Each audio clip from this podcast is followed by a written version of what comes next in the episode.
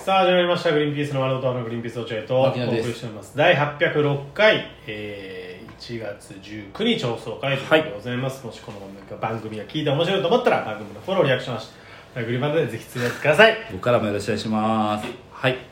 木曜日でございます、はいよろしくお願いしますお願いしますはいさあさあさあさあさあねえ いやいやいやいやうんいやいやまあまあねまあまあ今週スタートからね話す話がないとは言言ってたんですけどもねうん、そんなんじゃダメですよね本当の話は本当はそんなんダメですよダメだよ落合君、うんそん なんダメどうやってやってたんだっけ今まで今まで800回もやってたけどいや最悪あれじゃないなんかテーマ出してみようかなテーマとかまあねとかやってて、ねテーマはやってたね確かにねお便りがね一応ね、うんけ割と来てんですよあそうなうん、だからそれパンパンって行くんだったら金曜日にのなるほどやってもいいあかなとは思そうれもいいかも結構来てんのうんまあ9とかあ九9、あじゃあ今日やってみる木金って今まあ回、まあゆゆっくりねゆっくりゆっくり普に通にうんちょっとそれやってみようか、うんもう僕らも最近話す話ないからもうこれを機にお便りを木金にしてもいいかもしれないね、うんまあ来てたいっぱいあるねいっぱいあるとうん来てたらああそれいいかもねそこからはん、あのー広がる話もあるだろうし、ううんん、しかも長いな一通一通が全部そうなのよこれはもう絶対やっといた方がいいよ金曜日にザーってやるよりここはが最後かなだから俺かなはいじゃあいきますね、えーラジオネーム PC エンジン PC エンジうンんうん PC だけローマ字ででえーエンジンが猿に人ああだろうねなんとなくそんな気がしたなすごいね面白い付け方して初投稿です、うんおえ1年くらい前から聞いていましあたそうなのよろしくお願いしますいえいえこちらこそよろしくお願いします質問ですはい本当は年末の生配信の柴田さんがいる時に聞きたかったのですがうん先月のマシンガンズのネガポジで滝沢さんが飲みの席で柴田さんから聞いた話として、うんえー街で落合夫妻と柴田夫妻が偶然会った時落合さんの奥さんが柴田さんの奥さんのことが怖すぎて泣きながら走って逃げ出したと話していました本当にあったことなのでしょうか答えが聞きたくて初投稿しましたちなみにマシンガンズのお二人はさすがに話を持っているんじゃないかとの結論でした なるほどねはいあこの話ネガポジでしたんだでしかもこの話ここでしてなかったんだしてないのかしてないしてないんだねまあしてないだろしてないのかしてないだろなる何ほど柴田の奥さんが怖すぎてうちの奥さんが走って逃げ泣きながら走って逃げた話ああこれはまあ本当です いや本当ですというかね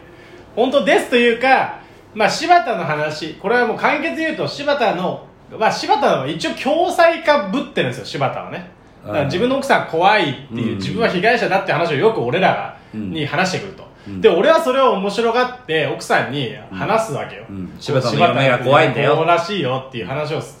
したのが刷り込まれすぎちゃって、うん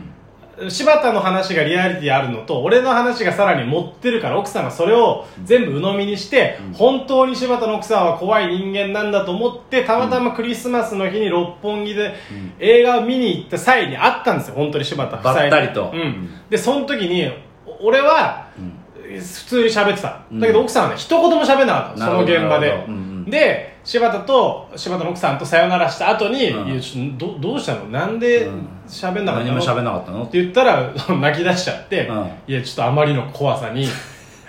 何も喋れませんでした 柴田の奥さんに直接何かされたとかそういうことじゃないねあなるほど俺の話が、を鵜呑みにしすぎた結果、うんその想像で怖い人だと思って泣いちゃう泣いちゃった会っただけで泣いちゃったってことでしょ、うん、だから、えー落合君が家庭で自分の家庭でなんかやたらね奥さんの、えー柴田の奥さん怖いっていう話をしてて泣いちゃったってことでしょ、うん多分なんだけど、うちの奥さんが柴田の嫁に会ったとしても多分号泣すると思うんだよね多分ね お前もやってる、俺も家庭で言ってるからめちゃめちゃ はい、だからば僕らのせいですそうです僕らがだからはいね僕らが悪いだから本当は本当ですその泣いちゃったの泣いちゃったっていうことに関しては PC エンジンえーじゃあマシンガンズさんも好きで僕らのラジオも聞いてくれてるっていう人なんだね、PC エンジンはそうだねなるほどありがたいありがたいねありがたい初投稿でも1年ぐらい前から聞いてるって聞いてくれてるこういう人がいるってことがありがたいねそうだね確かにはい、えー次いきますラジオネーム俺の下半身ドゥエイン・ジョンソンあらこっちに来たほあらラジオとだよねそうだねドゥエイン・ジョンソン落合さん牧野さんこんにちはこんにちは僕は自称進学校に入学したのですが、自称進学校はい、筑波大学に進学したいと考えていますえですから茨城県出身のお二人から筑波大学が地元でどのくらい優秀の生徒が行くのか教えていただきたいですなんてこと気 僕はにしててんだよ僕はテレビ局に入社してグリーンピースさんとご一緒にお仕事をするのが夢なので教えていただけると嬉しいですいやだからそのさあのーどれぐらいの人が行くのかを知りたいですってそういう考えよくないよねやっぱねそういう意味で大学入るわけじゃないじゃないだってステータスのために大学入るってわけじゃないじゃない学びたいことがあるこの大学が好きだっていうことで大学を選ぶわけでしょ夢見てるねなのにそのステータスのために大学をえ選んじゃダメよそのいやこいつを叱ってもしょうがないんだよ何がいや日本の社会がそう大学をステータスにしちゃってるんだかまあ確かにそりゃそうかもしんないらだからこいつを叱ってもしょうがないそういうシステムを作ってしまった日本の社会がそうだねうん大学が悪いそうこいつは何にも悪くない、悪だってそういうさこう大学をステータスとして見られると困るわけよ俺はうん なんで俺帝京大学だから困んないでしょえ何にも困んないしやめなよいや落合君が一番バカにしてくるよ俺が帝京大学出身だって帝京大学だよね帝京大学帝京平成大学じゃないよね帝京平成大学じゃないよ二度と言うなよでもファミマで異常に聞くじゃんフんァミマ の帝京平成大学っていう CM みんななで行こうえ帝京平成大学あでもいや筑波大学は超優秀だよねうん茨城県国立でもそこそこ優秀いなやんじゃないめちゃめちゃ優秀だよ、うんうんしかもちょっとブランド化してるしねうん筑波大学ってちょっとやっぱりちなみに我々が行ってた茨城県の高校牛久栄新高校っていうところから、まあそこ大体偏差値60ぐらいですかね60もないぐらいだ50 58とかとかそんなもんれかぐらいなえー、のところから3名とかだよねぐらいだねえートップ上の人た3ちが名ね国立で筑波大っていう、東大とかはほぼ出ないっていうね、ねというところですそうだねだから行けたらすごいよ、うんそれはいけるんだったらいいな、うもっと上狙えるんだったらあでも筑波大学といえばやっぱサッカー部っていうイメージがすごいあるよねあやっあぱり三笘もそうだしそっかそうそうやっぱり、えーあと風間彌弘さんが監督やってたりしたしあそうなんだそうそうそうあーで一時期あれじゃん平山壮太じゃん平山壮俺太らの俺ら世代のサッカー選手ねそう僕らと同い年の平山壮太国見だっけ国見だったっけね確かね、うんそうか平山壮太が筑波大学に入学したって言って、うんあの土浦駅でよく平山壮太あそうの目撃情報がよく出るへで女の子に囲まれてたっつっえわあすげてえそうでそれを聞いて俺キーってなるわけじゃんなんで平山壮太キーってなるわけじゃん、うんうん、だから俺勝手にライバル視して る平山壮太をなんで女の子にか囲まれてるだけでライバル視すんのまあだからそ立派なとこですいよやいや筑波大学入ったらすごいよドゥエインいはや本当に本当にドゥエン頭いいんだな頭いいんだなそこが狙える考えられるぐらいってことだから、うんいいな確か俺にも筑波大学行きたかった俺も行きたかったよえー、次続きましてラジオネーム黒歴史黒なんか初めての人多いね、うん今日ねありがたいな本当に初いめてだいね木曜日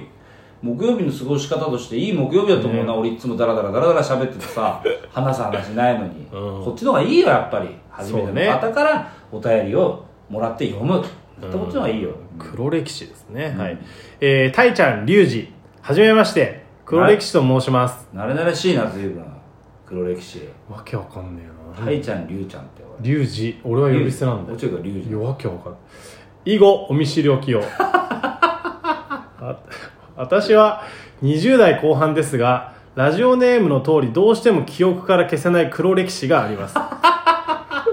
だよそれは私が高3の時放課後の教室に忘れ物を取りに帰った時のこと、うん誰もいない教室に非日常感を感じ気持ちが高ぶりましたうん当時隣の席だった学校のマドンナの体操服があることに気づいた私 は一瞬クンクンしようと体操服を机,、えー机の上に置きましたうん気丈にか気丈に置きました、うんその時廊下からアホなサッカー部の声が聞こえてきたので、うん体操服を急いで戻して教室から出て、マジ受験だりーと大きい独り言をつぶやきサッカー部連中にも「ウィーお疲れビートギャザービートギャザーと言って無事帰路につきました、うんしかし翌日体操服がいつもの畳み方じゃないと不信感を覚えたマドンナが男子一人一人に対し体操服をどう畳むか目の前で見せるよう に詰めてきたのです本当かお二人はこんな経験ありますか、なんだよこの話しかもさこれ高校の時でしょねえ高校の時にそんなことやったのうん高校の時ってだいぶ大人だよそうだよもうだって体操服くんくんじゃもうもう全然いいもうよねパンツ見せまくりだったもん な女のまあうん俺たちの高校はねうんパンツ見えまくりパンツ見えまくり高校だっ たから茨城県立パンパンツ見えまくり高校だったからまああれだったけどそうなんだね黒歴あ史でもまはあそのままた特殊でそういうのもあるのかなそういう性癖なのかな黒歴史はパンねツ見えまくりブラ見えまくりだったもんね、